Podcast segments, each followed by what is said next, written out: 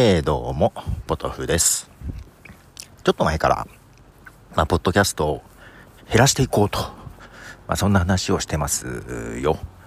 えー、ポッドキャストだけじゃなくって、音声配信も含めるとですね、まあまあの数、8個ぐらいかな、やってるんで、まあまあ、なんでしょう。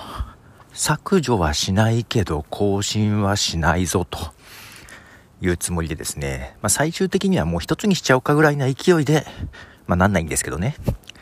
減らしてる中、スタンド FM ですよ。まあ、しばらく使ってまして、はい。えー、まあ、ライブ配信ね、ポッドキャストではできないライブ配信をやってみたりしてましたけど、それも、いつやらなくなり、クラブハウスとかダベルでできるしね、みたいな感じでね、はい、やらなくなって、えー、収録音源だけをアップしてたんですね。えー、まあ、それもね、あの、外部読み込みができる、外部取り込みというのかな、できるようになったのでね、まあ、アンカーで配信したやつを、アンカーから書き出して、スタンド FM に読み込んで、BGM だけ変えてね、配信するってことをしばらくやってました。まあ、それについてコメントをもらったり、いいねもらったりということもあったんですが、なので、ね、多少聞いていただいている方もあったと思うんですが、えー、この度、スタンド FM のアプリを削除してしまいました。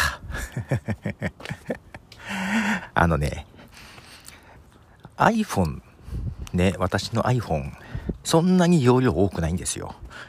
結局64メガにしたんじゃないかな。なんかさ、容量大きくしてもさ、なんだろう。結局はパンパンになるじゃん。多くてもパンパンになるし、だからさ、64で足りないなぁと思ってて、128にしてもきっと足りないなぁってなるんですよ。勝手な思い込みかもしれませんが。で、258にしてもきっと足りないなってなるんですよ。人はね、限界まで使っちゃうんですよ。じゃあ64でいいじゃんって64にした感じなんですけど、まあ思いのほかパンパンになるわけですね。特に最近写真とかいっぱい撮ってるので。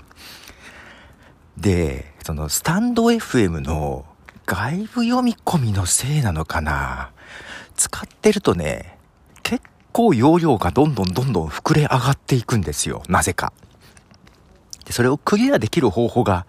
あればいいんですけど、見つからなくって、アプリを一旦削除して、再インストールすると、容量が減るんですよ。実はそれ何回かやってるんですけど、めんどくさくなってきまして えー、削除したままになっているため、スタンド FM の更新もしてないと。そんな状況でございます。で、まあね、結構ね、ポッドキャストアプリはね、一通り出てるんですけども、まあその辺も使わないのを削っていこうかなとかなんかね、えー、そんなことを思ったりということで、もう完全に気分は断捨離の気分でございましてですね。